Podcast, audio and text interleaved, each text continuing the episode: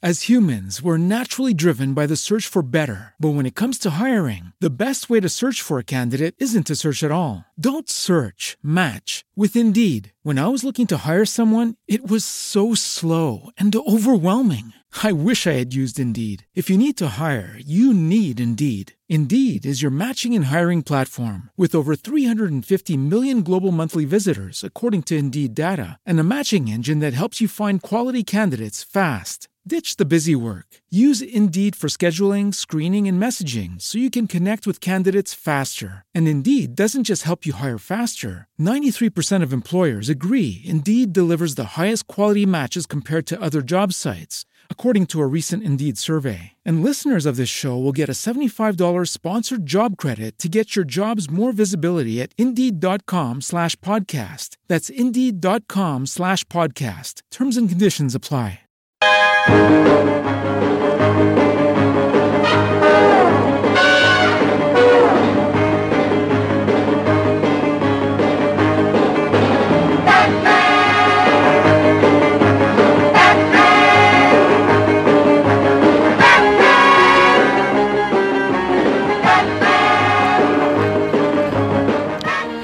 Bienvenidos a Slumberland, el programa de cómic en Poster FM. Don José Bramo, ¿cómo estamos? Hola, muy buenas. Don Joan Rovira, ¿cómo estamos? Muy bien. buenas Don tardes. Julián Clemente, ¿cómo de frío hace por Madrid? Ni te lo puedes imaginar. No, es que yo estaba aquí sufriendo por ti, porque eh, primero he visto el, el- el- el póster de, de Deadpool y digo, uh, esto de que no sabe Macrasacre, verás tú cómo tenemos. Y luego, claro, con el ventarral y el frío que tenemos aquí en Alicante, digo, en Madrid tiene que estar la cosa espantosa. Esto no tiene nada que ver, además. Yo es que vivo en un pueblo que lo llaman el pueblo del viento y mira, ahora estoy mirando por la ventana y veo cómo se mueven, el- se mueven las nubes, que yo creo que están huyendo las nubes. En fin, a mí siempre me gusta empezar todos los programas con bienvenidos una semana más, pero esta semana es complicado decir bienvenido una semana más porque es nuestro programa piloto, es nuestro programa cero, por así decirlo, de Slumberland, del programa de cómic que llevamos muchísimo, muchísimo tiempo, de verdad con muchísima ilusión. Lo decía la gente antes de empezar el programa y es que, eh, en fin, uno se pone nervioso siempre, pero menos, y, y estoy realmente nerviosillo del este que te daba cuando empezaba a hacer al principio fuera de series por, por cómo saldrá esto porque tengo mucha ilusión por saberlo. Y normalmente siempre empezaremos el programa con un poquito de follow-up en el que comentemos qué cosas ha evolucionado de lo que hemos hablado en los programas anteriores. En este la cosa es complicada, pero sí podemos eh, hablar un poquito de eh, qué vamos a ofrecer en Slumberland, qué va a consistir el programa y empezando yo creo que por de dónde sale el nombre, cómo se nos ocurrió el nombre y aquí el culpable es don Julián Clemente. Julián, toma los baratulos. Sí, a ver, yo yo sugería Slumberland como, bueno, mira, a ver, a ver si cuela, porque es un nombre que siempre me ha gustado mucho. Slumberland viene de, de Little Nemo en Slumberland, el, el cómic clásico de, de Winsor McKay, que es, es una referencia para, para todo el que se zambulle en el mundo del cómic, quiere ir a las esencias, quiere ir a, a las primeras cosas que se hicieron, a los pioneros y, y el pequeño Nemo en el país de los sueños, que sería la traducción eh, al castellano de, de Little Nemo en Slumberland, pues es una de esas obras de, referencia. Y Slumberland es eso, es el país de los sueños por el que el que viaja el protagonista de, de la obra, Nemo, cada vez que cada vez que se va a dormir. Y a mí siempre me ha parecido muy sugestivo y muy relativo a los cómics, pero tampoco hay ninguna originalidad en esto, porque es verdad que durante los años 90 existió una publicación que, que yo la recuerdo como apasionante porque me parece que tenía el punto eh, perfecto de divulgación con, con friquismo, eh, que era una publicación mensual que se llamaba así, Slumberland, y, y trataba un poquito, cada mes trataba un tema diferente, no, no se casaban nunca con nadie. Un día pues hablaban de Satman y otro día hablaban de la Patrulla X. Y, y a mí me gustaba mucho ese nombre y creo que merecía la pena. Yo recuerdo esa revista, haberla visto en Ateneo, juraría yo, siendo en alguna de mis escapadas extrañas a Madrid, eh, pero segurísimo de ello. Si no es muy probable que mi padre, que lo compra todo, eh, en esa época sobre todo, lo comprase. Yo es cierto que, que después de que hablásemos tú y yo de- del nombre, volví a revisitar alguna de las, de las tiras que se pueden ver en internet y es relativamente sencillo, y es de las cosas más deliciosas mm, que uno puede leer. Punto. Es precioso, el dibujo es una cosa, lo primero que tiene la atención, pero luego las historias eh, tiene una cantidad de, de ideas por, por por, eh, por panel, que es exagerado el, tantísimo que tiempo que haga y que todavía nos sorprende alguna de las cosas que ocurren en esas historias. ¿Vosotros lo habéis visto también, John? Sí, sí, o sea, yo son de esas obras que, que conoces ya más adulto, que lo oyes de referencia, pero bueno, yo creo que cuando el capital te permite empezar a comprarte esas últimas ediciones, además que han salido, además en versión original, en inglés, muchas que te ocupan, que, no puedes leer, que tienes que leer encima de la mesa, que no, no, te puedes llevar para tranquilamente.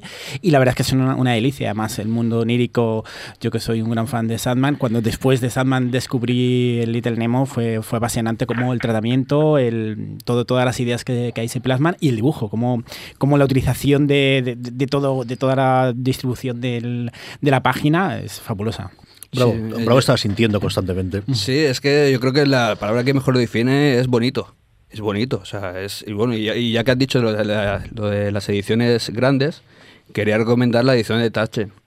Eh, se acabó hace no mucho una edición de Tachen en formato XL, gigante. Mm. Es verdad que no es cómodo de leer, pero es precioso. Es para disfrutarlo. Es decir, no es para una lectura de estar en el sofá pasando páginas, pero es sentarte encima de la mesa para poder abrirla bien.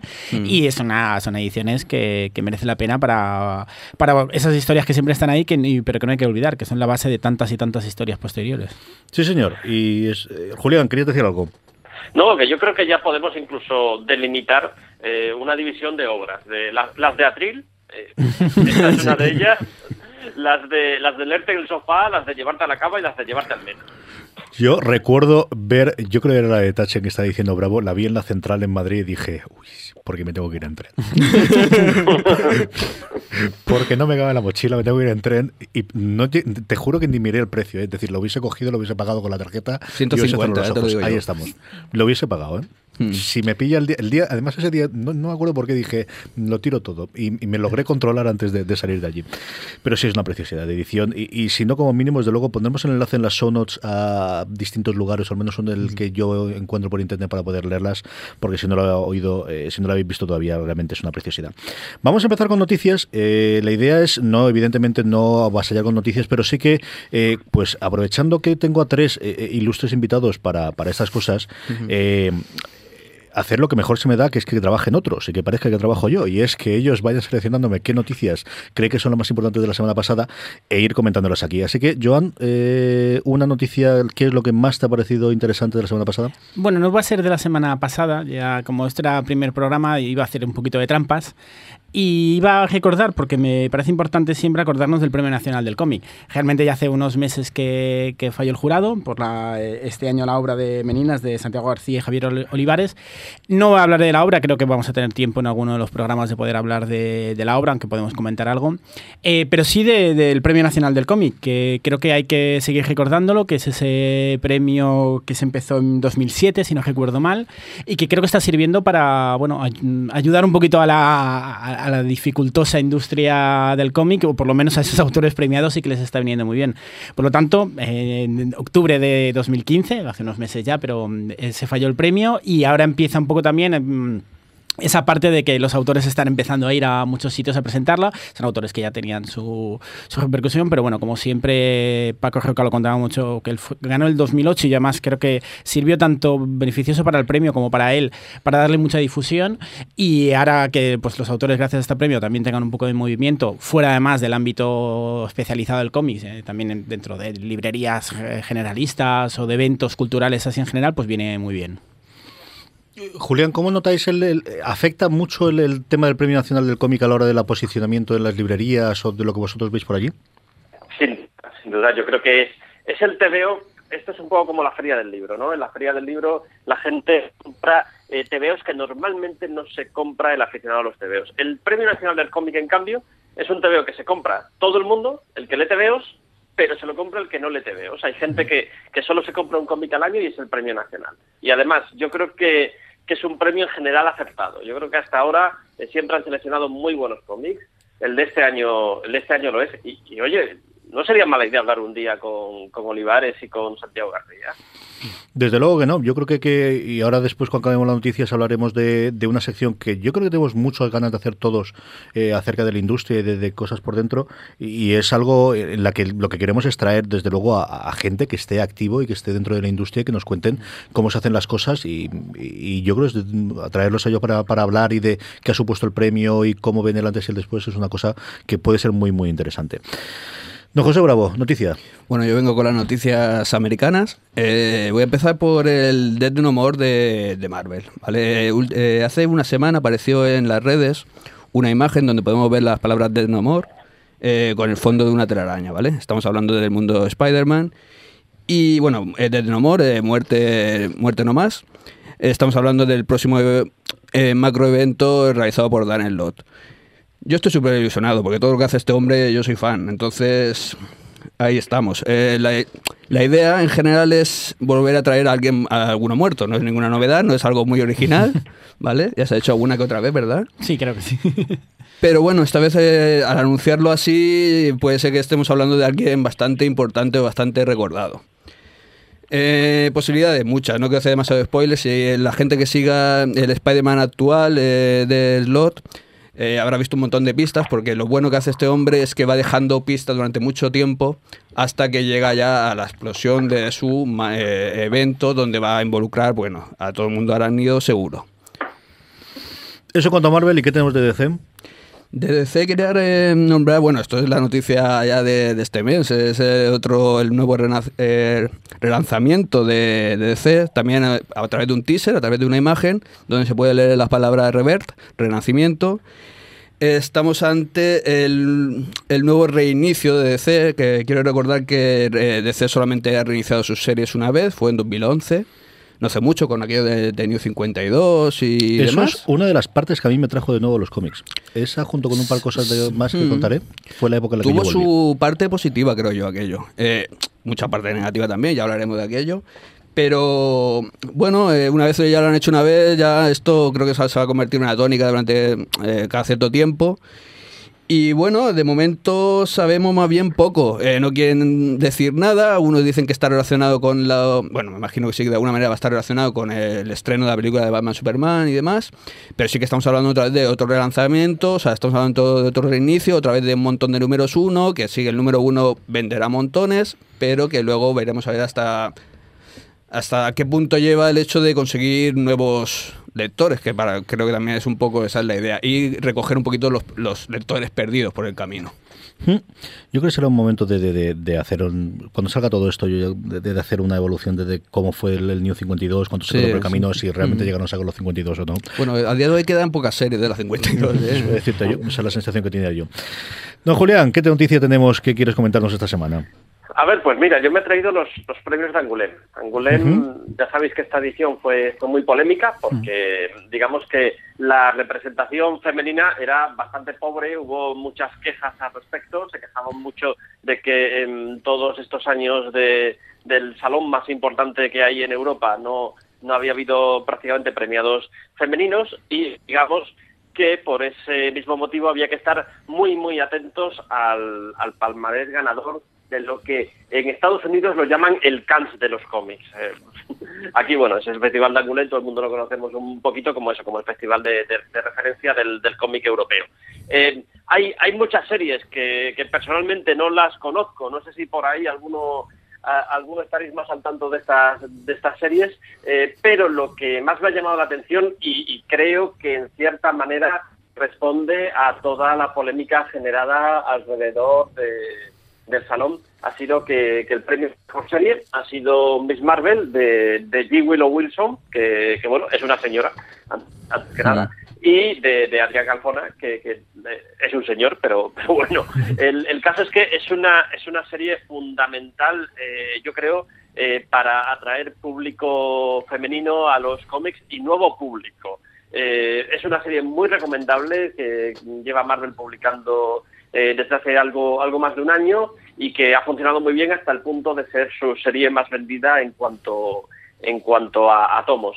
Aquí va por el tercer tomo, acaba de salir de hecho el, tercero y, yo desde luego es el cómic que ahora mismo recomiendo para, para todo el que se quiera un poco meter, que lleve alejado de los cómics o que le apetezca probar algo, algo nuevo y, diferente, que no deje de ser un cómic que tenga las, las cosas que, le puede gustar a, a cualquiera. Yo, yo voy a poner un ejemplo personal y, y muy sencillo. Mirad, mi mujer eh, es muy aficionada al cómic, lee, mucho manga y tal, pero le interesa mucho menos el cómic de superhéroes. Desde los Ultimates no leía ningún cómic de superhéroes hasta que cayó en sus manos Miss Marvel, se lo ha devorado. Se lo ha devorado y, le ha encantado. Es, un cómic que mm, yo creo que salvando las distancias viene un poco a recuperar el espíritu de, Spider-Man. Eh, lo que fue Spider-Man en los años 60 creo que puede ser Miss Marvel en, en 2015. Es, es, una chavala que se llama Kamala Khan, que, es de padres pakistaníes y que de repente tiene, tiene superpoderes. Además, unos superpoderes rarísimos. Le crecen los brazos, es capaz de adoptar las formas más extrañas y juega un poquito con eso. Como es alguien que es adolescente, eh, que le pasen estas cosas tan raras, que además viva en un mundo eh, tan peculiar como el de dos padres eh, musulmanes, que además se relaciona con unos amigos que son perfectamente occidentales, cómo es capaz de eh, conjugar todos los mundos en los que vive Kamala Khan y yo creo que es un cómic delicioso y súper recomendadísimo. Sí, eh, eh perdona, quería preguntar, es que me lo has quitado de... Iba, a preguntarte si te recordaba eso al, primer Peter Parker, y es que es eso, o sea, es la joven, en este caso es la joven, que está un poco apartada del resto, en este caso por sus padres, porque es de fuera, por la religión y demás, no es un, un ¿cómo lo decían? Un, As humans, we're naturally driven by the search for better. But when it comes to hiring, the best way to search for a candidate isn't to search at all. Don't search, match with Indeed. When I was looking to hire someone, it was so slow and overwhelming. I wish I had used Indeed. If you need to hire, you need Indeed. Indeed is your matching and hiring platform with over 350 million global monthly visitors, according to Indeed data, and a matching engine that helps you find quality candidates fast. Ditch the busy work. Use Indeed for scheduling, screening, and messaging so you can connect with candidates faster. And Indeed doesn't just help you hire faster. 93% of employers agree Indeed delivers the highest quality matches compared to other job sites, according to a recent Indeed survey. And listeners of this show will get a $75 sponsored job credit to get your jobs more visibility at Indeed.com slash podcast. That's Indeed.com slash podcast. Terms and conditions apply. What if you could have a career where the opportunities are as vast as our nation, where it's not about mission statements, but a shared mission? At U.S. Customs and Border Protection, we go beyond to protect more than borders from ship to shore, air to ground. Cities to local communities, CBP agents and officers are keeping people safe. Join U.S. Customs and Border Protection and go beyond for something far greater than yourself. Learn more at cbp.gov/careers. un bookworm, es que no sé cómo se, no, narrar de biblioteca, como era Peter Parker y demás. Pero sí que es el mismo concepto, es volver a lo, a lo básico. A una niña que no es espectacular, no es una Wonder Woman, no es una, no tiene un cuerpo perfecto, ni es guapísima. Es, es, una niña normal, que de repente se encuentra con poderes y que tiene sus problemas y sus rollos con los chicos. Y es, la verdad es que es una preciosidad, yo también lo recomiendo. Yo he leído el primero, creo recordar el primero y el segundo, yo estoy de acuerdo con vosotros en esa parte y creo que ahí están cuidando muchísimo el personaje de cara a las películas, de cuándo lo introducen o que dejan de introducir, porque yo creo que ahí sí que tienen claro que tienen una joya y que pueden hacer algo muy muy grande con este personaje. Creo que es un personaje de. Y lo hemos visto varias veces, ¿no? Que ha aparecido en guiones en lo que a lo mejor aparecía Miss Marvel, luego lo han vuelto a guardar, hasta ver primero qué encarnación tienen. Y creo que ahí sí que tienen clara la, gente del MCU de ahí tenemos algo que puede abrir una brecha y tener cuatro o cinco películas solas con ella perfectamente. Sí, sí, es un personaje muy bonito. O sea, creo que cae bien a todo el mundo y te puedes identificar todo el mundo. Muy bien, pues hasta aquí las noticias y como os comentaba antes, eh, en este trocito del, programa vamos a hablar un poquito siempre de la industria por dentro. Eh, vamos a hablar siempre pues con eh, personas que trabajan en la industria, que tengan relación con la industria, nuevas iniciativas, nuevos medios, nuevas formas de trabajar, nuevas formas de publicar, nuevos, pues todo lo que nos tenemos y, lo que yo creo que nos interesa, ¿no? En el 2016 hemos pasado una época en la que leíamos el cómic sin masa, queremos saber qué es lo que hay detrás o mucha de la parte que funciona. Yo siempre digo que eh, Shorkin lo odio por muchas cosas, pero tiene el tío una cosa que a mí me gusta mucho y es que le interesa las mismas cosas que a mí, que es el cómo se hace la, la, la salchicha que dicen los americanos, cómo se hace la trastienda, ¿no? Y para este primer programa, y aprovechando que estamos a primeros de febrero y que, que yo sepa, poquita movida hemos tenido hasta ahora de eh, convenciones, salones del cómic y demás, sí quería, aprovechando que os tengo aquí, que todos en mayor y menor medida tenéis relaciones con salones del cómic y con convenciones y con, en general, saraos mm, de este tipo, eh, preguntaros cómo está la situación, cómo veis la situación a día de hoy de los distintos salones y de los distintos eventos en España, qué cambio veis en los últimos años a lo que hay ahora, hacia dónde vamos, y todo este tipo de cosas que yo creo que puede ser interesante. Eh, Julián, ¿cómo eh, ves tú el, el tema de los salones desde Madrid y como invitado y de los distintos que se mueven? ¿Ha cambiado mucho la cosa? ¿Es otra cosa? ¿Dónde vamos? Yo en el salón en concreto de Madrid creo que, que ha ido a más. Eh, ha ido a una...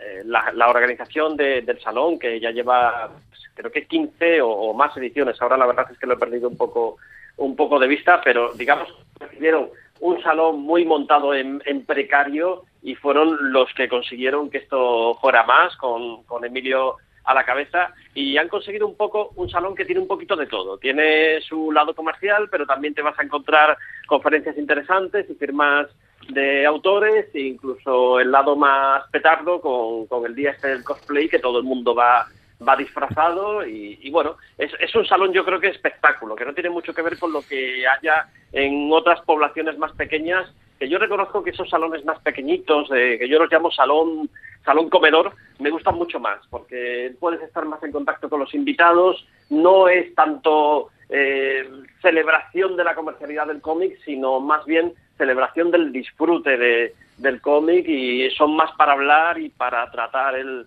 el tema que, que para simplemente la, la parte lúdica esta de, de las fiestas. Y, y yo en general lo veo muy bien. Se da ya la circunstancia de que cuando nace una nueva iniciativa y están haciendo iniciativas cada dos por tres, les cuesta meterlas en agenda y que no choquen con otra iniciativa. Al final, eh, cada mm, capital de, provincia empieza a tener su, su cómic, eh, su salón del cómic, y eso es muy positivo porque además acerca a gente que a priori eh, podría estar alejada del medio a interesarse por él. Julián nos hablaba de, de convenciones más pequeñas o de eh, encuentros más pequeños y Joan tiene muchísima experiencia con Unicomic, que es la feria del cómic, las charlas del cómic, la, ¿cómo lo definéis vosotros el, el- el efecto de Unicomic? Que yo creo que responde muy bien a eh, precisamente lo que está hablando Julián, una cosa más cercana, más de tertulia, más de charla, más de cercanía con el autor y de la industria, ¿no? Exacto, esa fue un poco la idea, era acercar directamente, no, no era la idea tanto de un, de un evento grande ni de un salón, sino acercar a, la- a los autores directamente a- al público, a saber, donde lo que prima es la mesa redonda. No, oficialmente nunca hemos tenido firma, firma de autores, simplemente cuando termina el autor de hablar se crea ahí un momento de dibujitos y de tal, pero no, no se genera ese momento, son todo sobre todo charlas. Es verdad que hemos ido evolucionando porque al estar acogidos por la Universidad de Alicante, eh, y por propia de formación profesional de muchos de los, de los que participamos, además hay ahora va- varios profesores que están muy, eh, muy activos en la organización, nos hemos ido mucho a la parte académica, a la reflexión, al debate, pero bueno, la primera opción nace como bueno, una serie de aficionados que quiere traerse a, a- a unos autores o que quiere hablar de, disti- de distintas temáticas. Y ahora sí que hay una parte, sobre todo las mañanas la dedicamos mucho a esa reflexión donde gente que está estudiando distintas carreras le apetece pues dar su, su- estudiando no, pues, hay- cada vez más tenemos profesores que de repente han dicho, uy, sí, esto del cómic también es interesante. Ahí se está abriendo también un poco de camino en el mundo académico, lo que antes era estaba más apartado y era algún profesor alocado el que lo hacía. Ahora ya hay profesores que nunca te habrías imaginado y dice, ay, pues me apetecería mucho reflexionar sobre esto, sobre el mainstream del cómic. O sea, muchas de las, a ver, la, la publicidad ayuda y no ayuda, porque a veces se trata de una manera.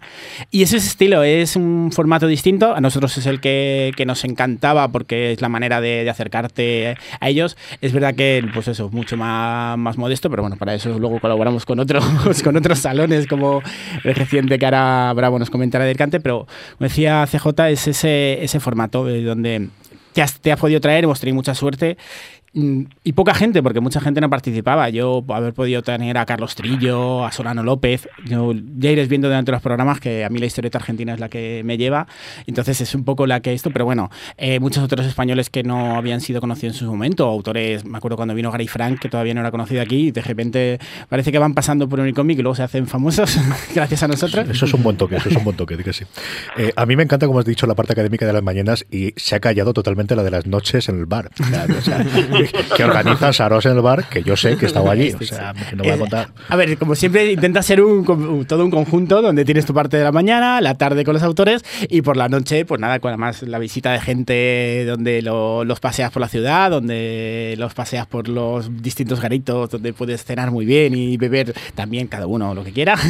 Que esas cosas unen, Joan, esas cosas unen y traban amistades para toda la vida. No, no, aparte de toda la, la, la coña eh, yo creo que ese es otro estilo que en las convenciones grandes sí supongo que la parte de la organización lo hace, pero no suele ser habitual que te vayas con ello y con 20 o 30 personas que no sean exclusivas de la organización, sino que vayan a la charla después a tomar algo. No te digo estar de marcha hasta las 7 de la mañana, pero sí que eso que yo lo he vivido en alguno de los de los de Alicante y la cena es algo específico de, de una cosa más pequeñita, como comentábamos antes, y que se puede hacer en este caso en Unicomic. ¿no? Hombre, es la parte que además siempre intentas ofrecer a muchos de los autores que vienen. Es decir, tú vas a venir a Alicante, que es una ciudad agradable, el clima entre marzo y abril, que es donde lo estamos celebrando, donde ya, excepto las lluvias que, nos pillan, pero bueno, que es, un, es unas fechas agradables, donde va a pasar dos días, tres días, la, la jornada son tres días, pero bueno, cada autor puede, depende de su agenda, puede venir uno, dos o tres, y se crea justamente ese ambiente donde la organización donde somos un montón, donde te pone cenas, cenas directamente. Decía, a veces la charla no puedes ni verla, porque como siempre en estos saraos no tienes ni tiempo de sentarte a verla esto, pero por la noche vas a poder hablar. Yo, yo, he aprendido de cómic todo gracias a, a, esas cenas y luego ya, pues nada, te vas de, los autores más jóvenes. Yo también por deformación, como me suelo ir con los más carcamales, que son los que, los que a mí me encantan, pues a ver, te, te, te, quedas conversando en, el café, pero bueno, también hay algunos que, que te, aguantar hasta última hora.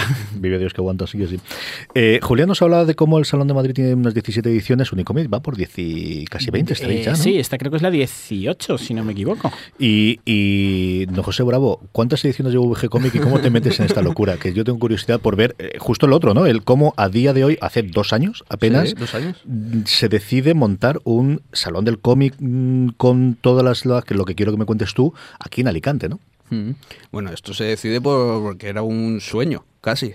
¿Sabes? Fue una, una toma de decisiones así un poco de, un pasado así, bueno, una afición, un, iba a decir un hobby, pero es que un hobby a lo mejor es menospreciarlo algo. Es una adoración por este medio y, y, tener esa idea ahí rondando durante mucho tiempo hasta que vimos que podíamos, podíamos hacerlo y creo que lo hemos hecho. Llevamos ya, este año va a ser el tercer año y es verdad que, bueno, tenemos un montón de cosas que pulir, ¿verdad, Joan? Sí, sí. pero yo creo que. pero bueno, es que poquito tiempo. Pero mira, una de las cosas que ha dicho Julián y creo que es esencial es mantener ese equilibrio, que no es fácil, entre entretenimiento y arte. ¿Vale? Eh, hay que captar, eh, creo que un salón eh, es un, un elemento fundamental para recoger gente que normalmente no compra cómics. Y creo que es fundamental eh, pensar en los niños, ¿sabes? Y no parece esto así. No, es que es así. O sea, yo creo que yo también es que tengo un, un trauma con eso, ¿sabes? Con haber visto el coche de Batman de Tim Burton de pequeño, tengo una foto y, ¿sabes? Cosas que me afectaron a mí en su momento y que por eso me, me, llevaron a leer cómics. Vamos a ver el lado positivo de, de, todas las películas, de toda esta historia que hay ahora, de, de un montón de eventos y vamos a traer gente nueva, vamos a intentar abrirlo todo, ¿sabes? Pero sí, mantener esa, esa, esa parte... ¿sabes? Eh, de, cultura, de, ¿sabes? De, conocimiento, de la parte más académica, es esencial. Y a veces es, es, muy difícil mantener ese equilibrio, ¿sabes? No, no irte para un sitio o para otro. ¿Qué echáis de menos vosotros en los salones a día de hoy? ¿Es más el que venga gente de fuera? ¿Es más días? ¿Es otro tipo de gente? ¿Qué echas tú de menos, Julián? Yo echo de menos, sobre todo, eh, más tiempo con los autores. Eh, a veces me da la sensación que, esto sobre todo en los salones comerciales, ¿eh? me da la sensación que los autores pasan un poquito de largo, que te traes a un autor estupendo y, lo único que haces con él un poco es tenerle un huequecillo ahí de una hora a una conferencia que van 15 personas y luego, mm, sí, muchas firmas y tal, que hay muchas colas, pero para mí, para mí el contacto con el autor es, fundamental. Es decir, eh, si yo traigo, yo qué sé, Walter Simonson, por ejemplo, a mí lo que me apetece es que me cuente su vida, su milagro, sus anécdotas y, bueno, luego que me firme si acaso, pero me parece mucho más importante eh, el contacto ese con, el autor que, la firma. Y creo que, muchas veces, eh, no tanto el propio salón, sino muchas veces los visitantes dejan eso, eso de lado.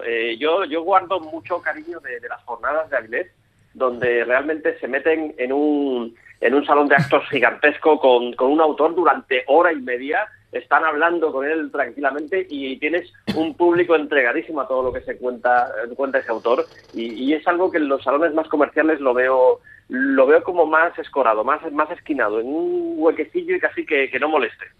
Joan, ¿tú cómo lo ves la cosa? Sí, a ver, estoy de acuerdo en ese sentido. Además, justamente recordar las jornadas de Avilés, que es un poco el origen del que nació Unicomic, pero era el modelo en que, el que nos mirábamos. Porque yo también, a mí lo que me encanta es el encuentro. Pero es verdad que los salones comerciales, como bien decía Bravo, hay que jugar con, todo eso.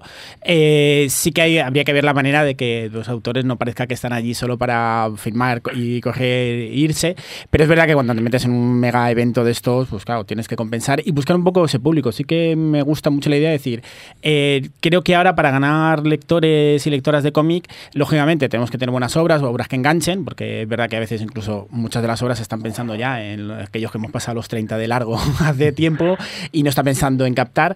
Y pues hay que captarlos de otra manera, seguramente hay que captarlos con la imagen, con el videojuego, con el con la película, para que, pero que luego no olvidarnos, que es creo que por eso en las funciones muy bien de los salones, no olvidarnos que eso viene en su origen de, de, una obra de arte, que, que es un cómic, de, de, la ilustración, del guion, y engancharlos por ahí. Pero sería muy difícil enganchar a la gente joven ahora mismo diciendo, vente a un salón a ver el que mm, tiene alguna obra, y además casi todas las obras son de estas criticadas porque lo que son no son la vida de algún, de algún ciber no sé qué, alguna cosa de estas que se hacen ahora modernas, y dice, no, no, yo lo que quiero es que conozcan las otras obras. Pero para eso yo creo que hay que engancharlos con la parte más, más mediática y hay que jugar con todo ello. Yo creo que eso es la dificultad de cualquier, de cualquier salón.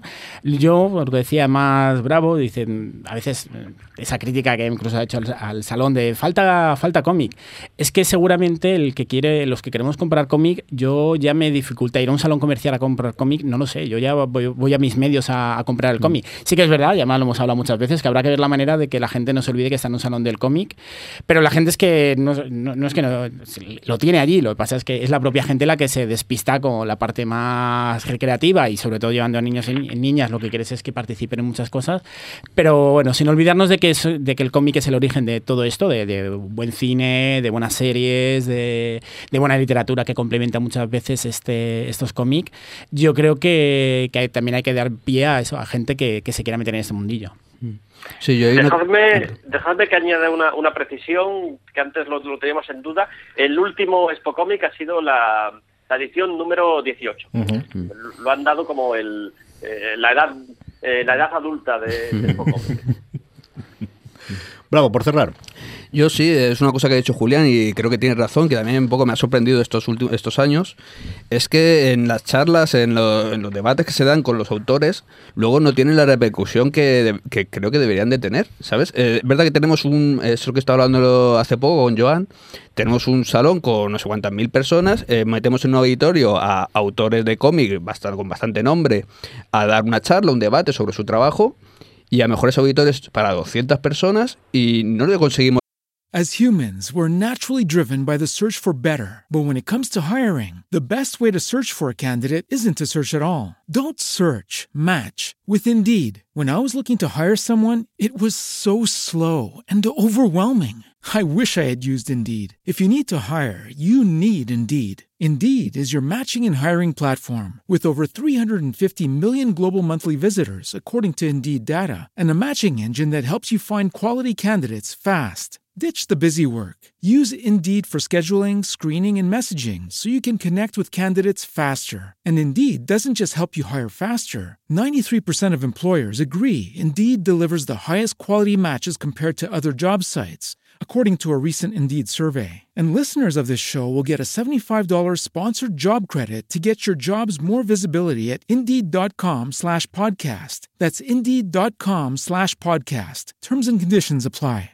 What's the easiest choice you can make? Window instead of middle seat? Picking a vendor who sends a great gift basket? Outsourcing business tasks you hate? What about selling with Shopify?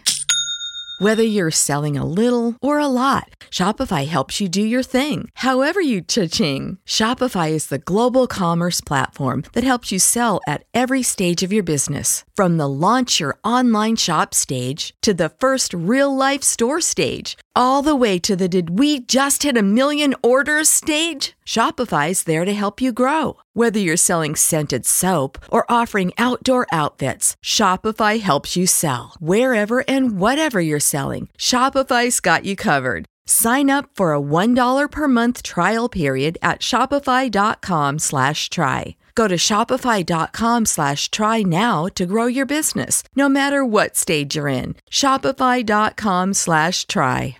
Llenar. Eso, me la verdad que eso es una de las cosas que me ha sorprendido de, esta- de, de- de estos dos años, ¿sabes? De evento. Yo creo que hay, hay un techo para romper. No sé si será cuestión de la ciudad, no sé si será cuestión de, de- de popularidad, pero creo que eh, al, al final yo tiro la, la cabra tira al monte y siempre pienso en series, ¿no? Pero hasta hace cuatro años o cinco años en Estados Unidos lo que era un showrunner jamás nadie lo sabía.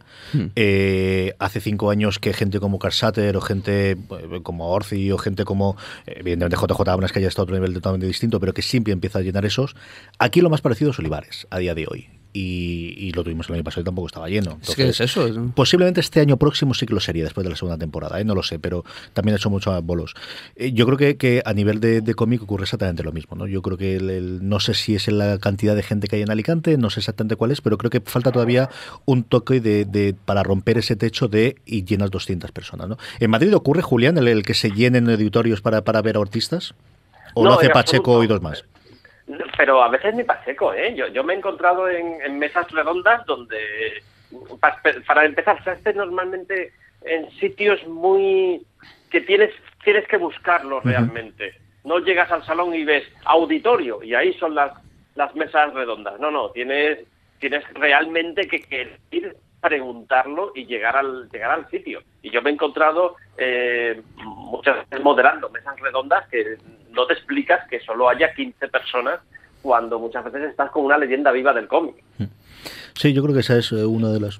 Sí, no, yo eso me recuerdo una anécdota que me comentaron a mi cuñada que fue a, creo que era el de Barcelona, y la cola de Miguel Ángel Prado para firmas estaba llena y ella dice, "Ay, no podré, tal, no sé cuántos, y fue a la charla donde participaba y había 10 personas.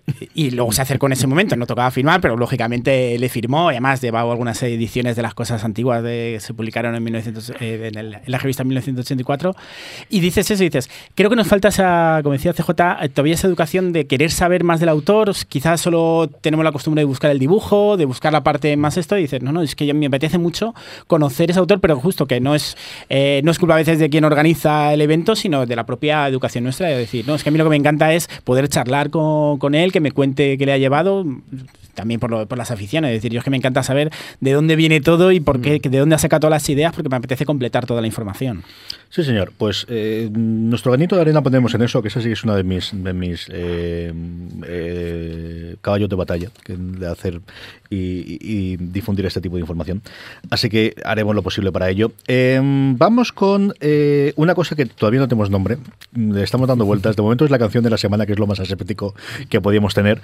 La idea es la siguiente, y es que todas las semanas vamos a, a- rotativamente nosotros vamos a elegir una canción.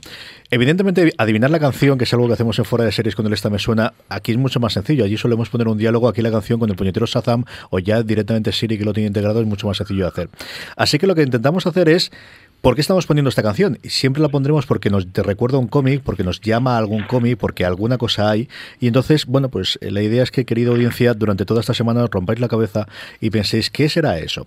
Y que nos lo escribáis y que nos lo digáis y que tengamos un poquito. La semana que viene, el mm, culpable de haceros esta eh, mala pasada eh, de poneros la canción nos dirá el por qué es esa.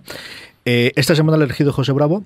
Tenemos ya varias en cartera. Esta es la canción de la semana en Slumberland.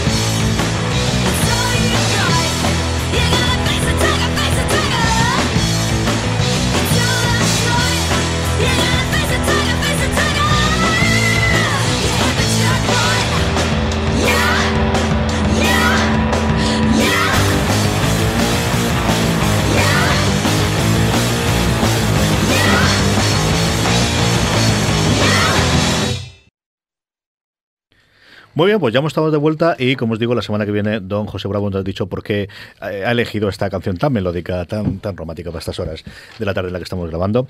Eh, y es el turno para el tema del día. Todas las semanas hablaremos 10, 15, 20, depende del tiempo que nos dé, eh, sobre un tema en concreto y habitualmente hablaremos de, de un cómic en concreto. Yo creo que normalmente podemos hablar de alguno que por alguna circunstancia, sea porque acaba de terminar, sea porque nos apetece esa semana, sea porque, como nos ocurrirá más de una vez, va a venir la película y pues no está mal que recordemos de dónde viene en muchos casos el cómic. Y esta semana hemos decidido hablar de, y hablamos al principio de lo bonito que era Nemo, de otro cómic que yo creo que es mm, precioso, como a mal la leche después, pero precioso, precioso con la primera vez que lo ves, que es Fábulas. Fábulas ha terminado 150 números después, más un porrón de spin-offs, incluido una cosa en, en, ordenador que quiero comentar yo después porque me encanta, es uno de mis juegos favoritos, punto de toda la época. Eh, eh, Julián, ¿cuál es tu primer recuerdo de la primera vez que eh, viste Fábulas y, y qué esperabas de ello cuando te encontraste con esta maravilla? Compré el primer, el primer tomo de fábulas cuando lo publicaba Norma. Es decir, te estoy hablando, pues a lo mejor de hace, pues eso, unos 15, 16 años, antes, antes de que pillara los derechos Planeta, que luego Planeta perdió los derechos y pasó a CC. Me, me pillé el primer tomo y si te soy sincero, pues no me llamó en absoluto la, la atención. Me pareció una historia curiosa y tal. Me pareció, sobre todo me pareció un dibujo muy mediocre, que no me llamó en absoluto la, la atención. Me lo leí, se quedó ahí y lo que pasó es que con el paso del, tiempo, a lo mejor habrían pasado cinco, o seis volúmenes más, eh, ya había pasado la cosa a Planeta y se había convertido en un pequeño éxito. Un día mi colega Víctor Gómez me dice, ¿cómo es posible que no estés siguiendo fábulas? Y de esto que mm, te sientes como, mm, me está pasando algo, yo qué sé. Eh, caso de series, ¿cómo es posible que no hayas visto The Wire, por ejemplo?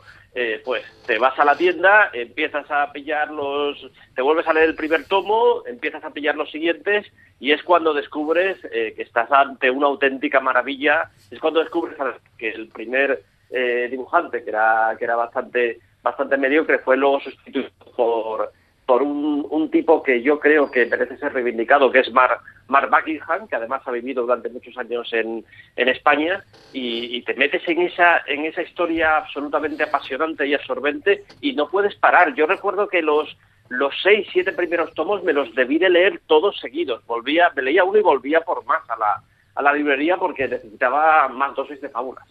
Yo tengo una, una, experiencia similar a la tuya, muy posterior. Es cierto que a mí eh, me pilló en el, en el tránsito de esos 10 años, yo creo aproximadamente, en la que eh, dejé de leer cómic de forma habitual, de mínimo una vez a la semana y, en fin, te iba la, vida por estas cosas y como muchas de las aficiones de, de adolescencia o de primera... Eh, madurez, aunque esto quedará fatal que lo diga, yo, yo, tampoco acabo de convencerme de que haya madurado nada. Pero en fin, en esa época en la que lo dejé de hacer, y esta yo creo recordar, y estoy hablando de memoria, que fue no cuando se estrenó Once Upon a Time, sino cuando hubo los primeros rumores de que se podía hacer algo basado en fábulas. Yo no estoy del todo seguro y he tratado de encontrar los fuera de series en los que hablamos de esto y eh, no he sido capaz de encontrarlo. Yo juraría que cuando se hablaba de la posibilidad de hacer Once Upon a Time, antes de eso se había hablado de la posibilidad de una adaptación de fábulas. Aquello no salió adelante en, serie y se habló de que es Disney eh, muy mm, por la tangente y tirándolo muy a lo suyo, iba a hacer una especie de adaptación de la idea fundamental de Fábulas eh, que fue Once Upon a Time, que bueno, en fin, ha funcionado como ha funcionado, el spin-off fue un puñetero desastre y desapareció, pero la serie ahí está, ¿no? Eh, yo recuerdo la sensación similar a la que has contado tú de los primeros números sí sin pasarse, y yo no sé si fue el quinto o el sexto, y a partir de ahí me leí que 65 ese fin de semana. recuerdo de, de, coger y decir todo lo que haya, dámelo todo. Más, yo creo que fue la época en la que Comisology ya funcionaba bien, como Dios mandaba, y, y, no como ahora que es más complicado, aunque se puede utilizar, pero era tremendamente fácil gastarte dinero en cómics. Es la gran ventaja que tenía en ese momento Comisology, de dabas al puñetero botoncito y ya funcionaba, y tomo tras tomo, tras tomo, tras tomo, me empecé a leer, y de verdad que a mí me, me fascinó. Eh, una gran idea como idea inicial de las fábulas están en nuestro mundo y, y, habitan cuerpos distintos y cómo se, comportan. Y a partir de ahí, la cosa que yo creo que es brillante que es eh, no centrarse en eso, sino vamos a hacer una buena historia de detectives. Vamos a hacer una buena historia de eh, un buen thriller. Vamos a hacer una buen caper, como dicen los americanos, un rollo en plano Sense Eleven de la trama con esos mimbres y, con ese plus añadido de, ¿y este exactamente quién será? De todas las fábulas, ¿quién será este? ¿Quién dejará ser este? Que es un juego doble que hacen constantemente. Eh, Joan y, José, ¿vosotros lo habéis leído? ¿Habéis leído alguna cosa? ¿Por qué no? ¿Habéis leído fábulas? Que es la otra gran pregunta que hay aquí. ¿Qué os tira para atrás para hacer esto? No, yo estoy un poco en la primera parte de, la historia. Me compré también los primeros tomos cuando Norma. Me pareció básicamente lo mismo, no voy a repetirme, pero me pareció curiosa, eh, sin ser original, original, es decir, darle la vuelta a estas cosas. Y me la dejé por ahí pendiente. Creo que eh, cuando pasó a Planeta todavía me iba a comprar alguno. Empezó a engancharme, pero eso que, que te quedas desenganchado. Y volví a recuperarla, pero la tengo, es de las que tengo muy pendiente, un poco por todas estas recomendaciones de eh, era interesante y ha pasado de una historia interesante a una a grandes historias.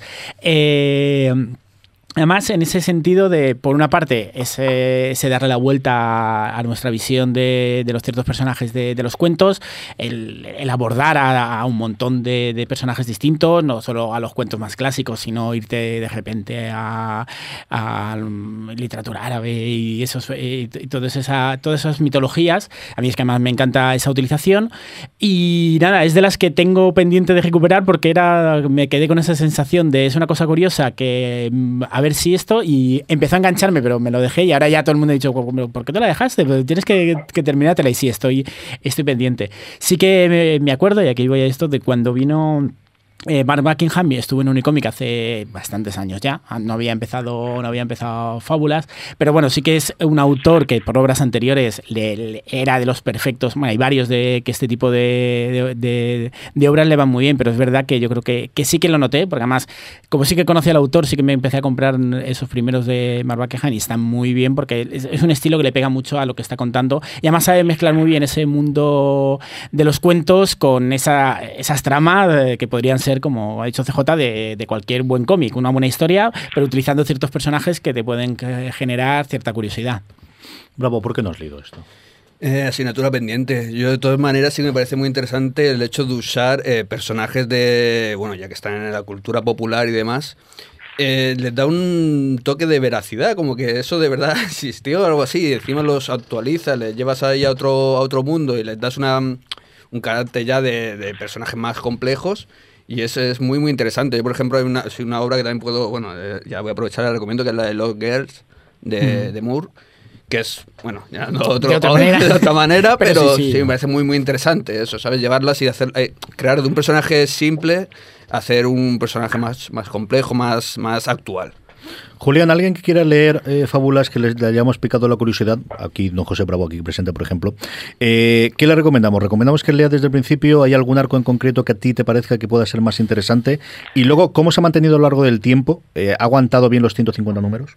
Hmm. Veamos, fábulas Fábulas yo creo que es una historia río. Es verdad que, que tenés el primer tomo y da la sensación de que vas a tener un poco una, una pequeña historia en cada arco argumental, pero luego esa pequeña historia se va convirtiendo en otra cosa. Cada arco argumental al principio parece que está enmarcado en un género determinado. El primero, por ejemplo, es un, es un quien lo ha hecho, es, es género negro y ves, ves mm, hay un asesinato en, en Villa Fábula, que es donde viven todas las fábulas en el corazón de, de Nueva York, y eh, Lobo Feroz, tiene, que es el detective de, de Villa Fábula, tiene que averiguar quién lo ha hecho. Y bueno, a partir de ahí ya vas a empezar a ver cuáles son las relaciones que hay entre, entre todos los ilustres vecinos de, de Bella Fábula. Nos encontramos a veces también que entre arco argumental y arco argumental, yo, yo supongo que porque el cómic americano tiene eh, esto que es muy duro de la cadencia mensual, de que cada mes tienes que entregar un, nuevo cómic, entre arco argumental arco argumental suele haber un artista invitado, una historia eh, que cuenta algo de background, pero que no está eh, ligada a la propia actualidad de la historia principal y, ahí suelen entrar eso, mm, autores invitados y luego vuelve, vuelve siempre Buckingham, que, es quien ha contado la, historia principal. Mm, y luego, ¿cómo está publicada? A ver, eh, Fábulas eh, ha sufrido esto que As humans, we're naturally driven by the search for better. But when it comes to hiring, the best way to search for a candidate isn't to search at all. Don't search, match with Indeed. When I was looking to hire someone, it was so slow and overwhelming.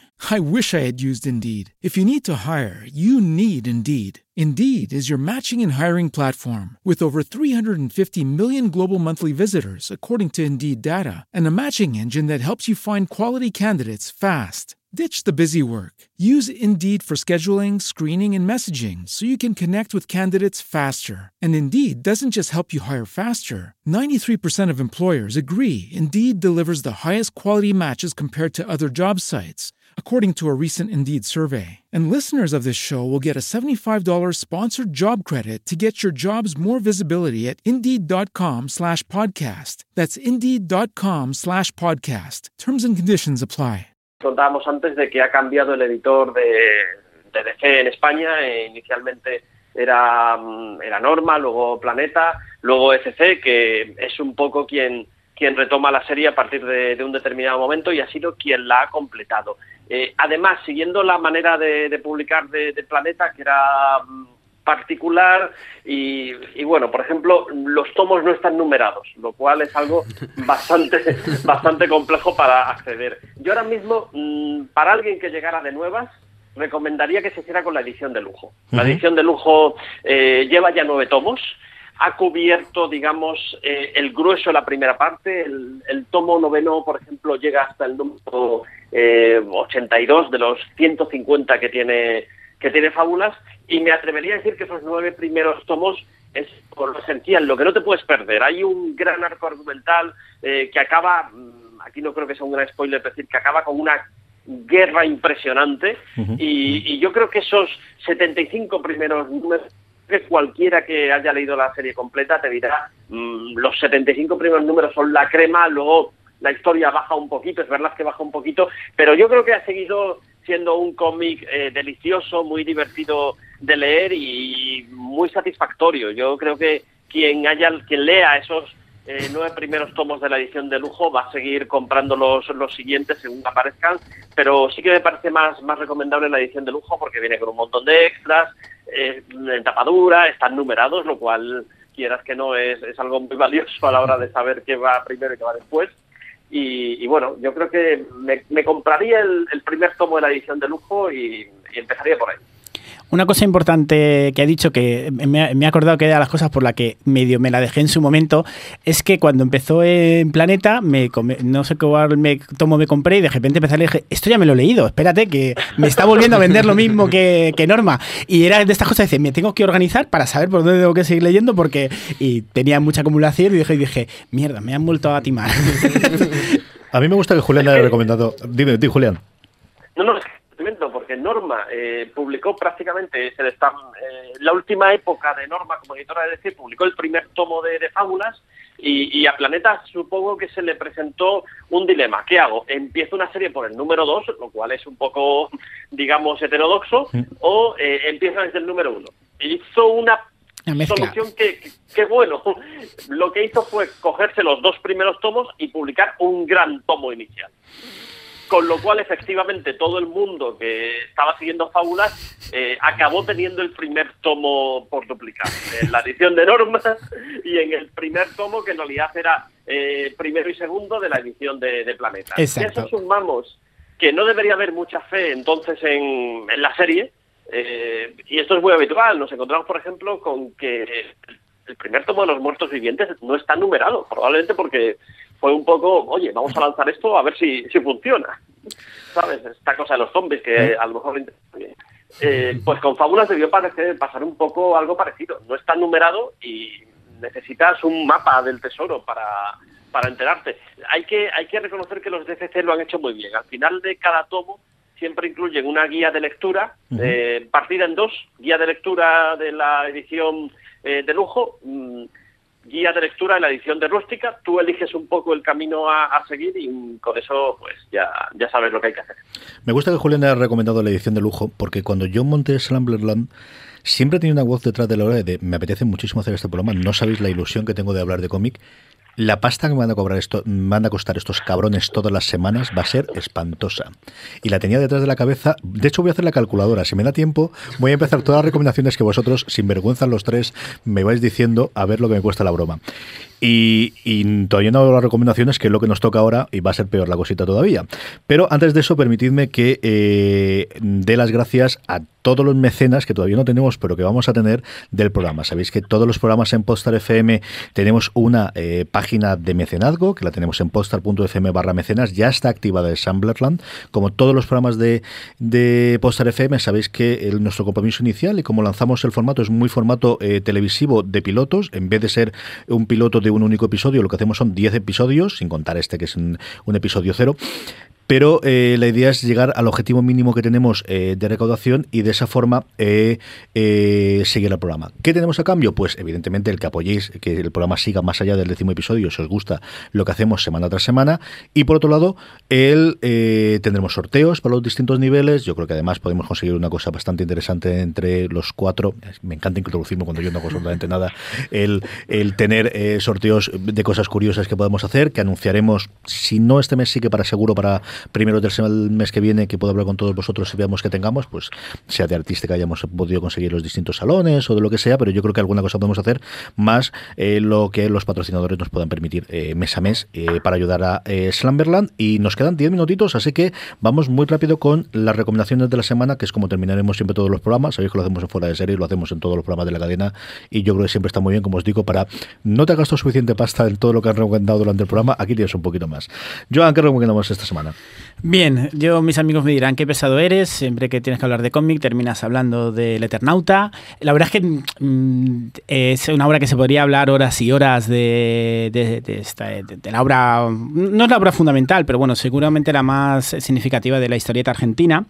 Eh, como se puede hablar tanto, bueno, por supuesto, su, eh, voy, hablo sobre todo de la de guion de Ostergel, que es eh, el guionista de, de, las dos versiones, y la de Solano López, que yo creo que es un poco la más completa. Sí que decir que hay otra versión que, que quiso hacer con, con Alberto Breccia, que gráficamente estaba experimentando todo y es una pasada, pero la parte de, la historia la, tuvo que clausurar antes de tiempo, temas políticos en, esa época la tuvo que, reducir, entonces como historia se queda más, más coja, aunque también la recomiendo, pero bueno, la historia de del Eternauta es eh, una obra fundamental en la, de, la, de, la, ciencia ficción.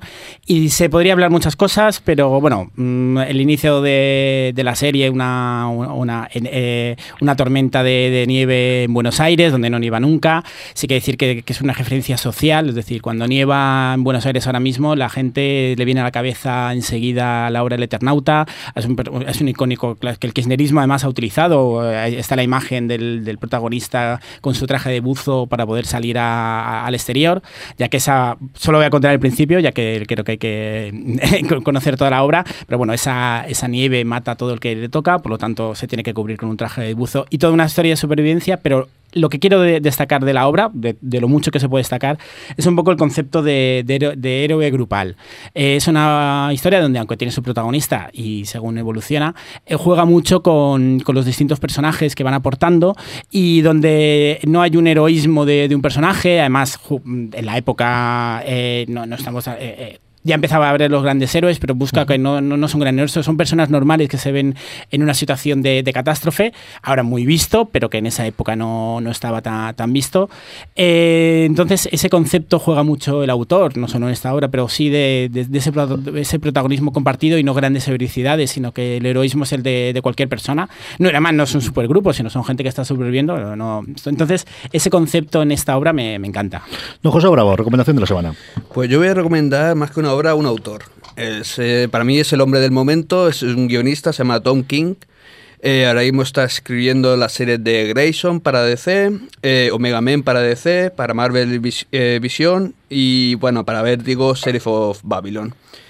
Este hombre va a dar mucho que hablar, lo tengo clarísimo. Lleva una carrera meteórica, lleva poquito en esto del mundo del cómic, pero está teniendo unas críticas impresionantes y bueno, hace poco no se ha anunciado oficialmente creo todavía, pero que sí que va a tomar el relevo de Scott Snyder en el tema de eh, eh, llevando la serie eh, de Batman, la principal. Es un hombre que viene de, bueno, él trabajó en la CIA y entonces esto ya le da un carácter de rockstar, ¿sabes? En el mundo del cómic, eso siempre mola, ¿vale? Necesitamos otro Morrison, o sea, por aquí. y creo que es, es alguien a tener en cuenta, ¿verdad? Creo que aquí, bueno, en España se puede encontrar la serie de Grayson, sí que está publicada por ECC, y la división, bueno, eso habrá que hablar con Julián para que la, para que la saque por aquí. Sí, recom- Visión, Visión está programada. ¿eh? Visión, en cuanto tengamos los cinco primeros números, es tremenda. Visión es de Americans en el universo Marvel. Sí, es bestial, es Ya bestial. hablaremos La- más de ello. es la mejor, hay que, sí, hay que hacer un programa especial de esa serie. Eh, prometido, porque yo he visto, he leído un par y me encantó, me encantó Sí, y me paré dije, y cuando tenga todo el tomo en español me lo compraré entero y lo leeré con tranquilidad. Julián, recomendación de la semana. Recomendación, muy rápidamente, Spider-Woman. Es el, es el TVO que, que a priori no vas a leer. A priori no vas a leer porque ves el primer tomo y ves eh, a la típica tía buena dibujada por un tipo que, que hace tías buenas. Vale, olvidaos del primer tomo, iros al segundo. El segundo tomo, eh, prácticamente yo creo que el primero lo han hecho un poco por, por pagar el peaje y el segundo porque esto es lo que de verdad queríamos hacer. Spider-Woman, eh, en el segundo tomo, eh, mantiene al guionista, que es Dennis Hopeless. Yo creo que Hopeless va, va a ser un tipo que, que- que va a subir mucho, del que vamos a hablar mucho en los próximos años. Y el dibujo cambia radicalmente. Es un español, un español que me alucina, Javier muy en el estilo eh, de lo que, que hace David Aja, por ejemplo, de lo que hace gente como Javier Pulido, Martín. Es decir, una línea muy simple, muy basada en el dibujo, muy, muy poderosa de, de diseño. Mm, Javier Rodríguez le ha cambiado por completo el traje al, personaje, le ha puesto pues si, lo que llevaba antes era pues el típico traje que no deja de ser una mujer desnuda a la cual le pintan algo que parece ropa por encima, pero que tú ves a la mujer desnuda. Y, aquí lo que lleva pues es eh, un, traje muy muy cómodo, muy de casi de, usar eh, por, la calle, ¿no? Eh, y ha metido al personaje en un, en un rollo detectivesco, eh, en un rollo muy urbano y ha conseguido hacer una, una serie yo creo que, deliciosa.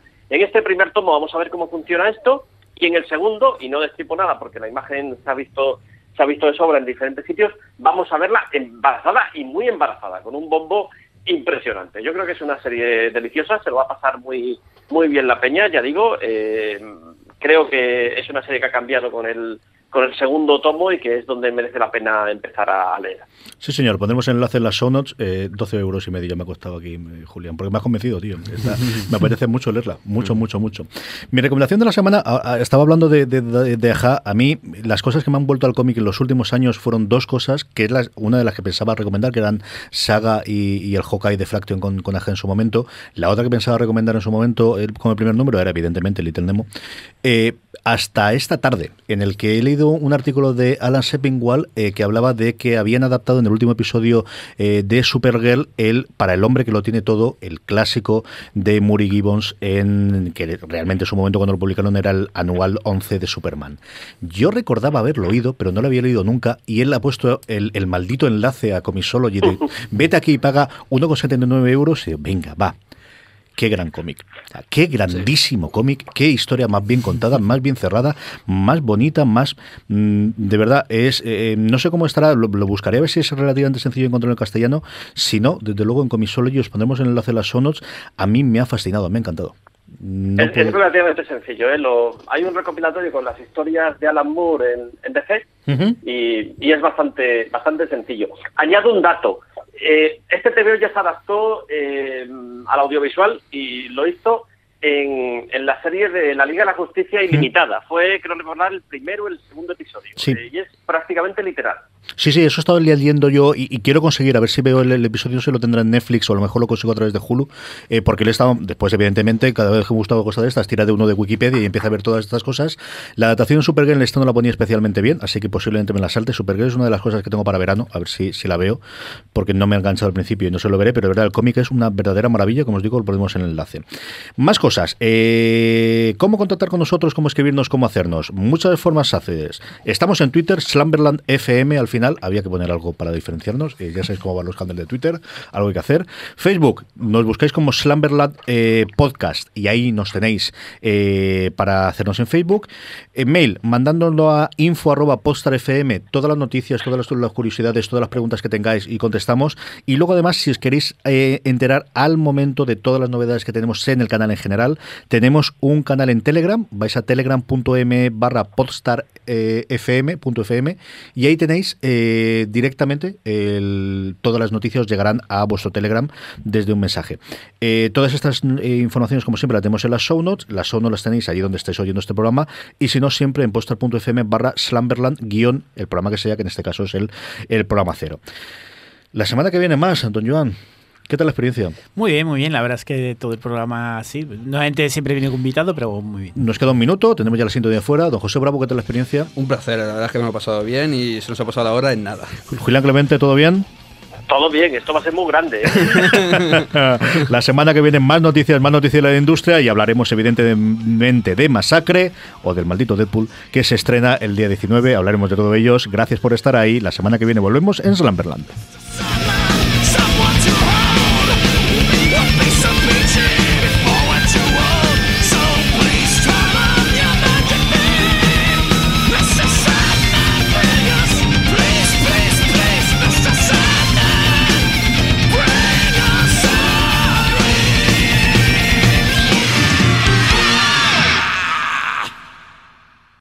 As humans, we're naturally driven by the search for better. But when it comes to hiring, the best way to search for a candidate isn't to search at all. Don't search, match with Indeed. When I was looking to hire someone, it was so slow and overwhelming.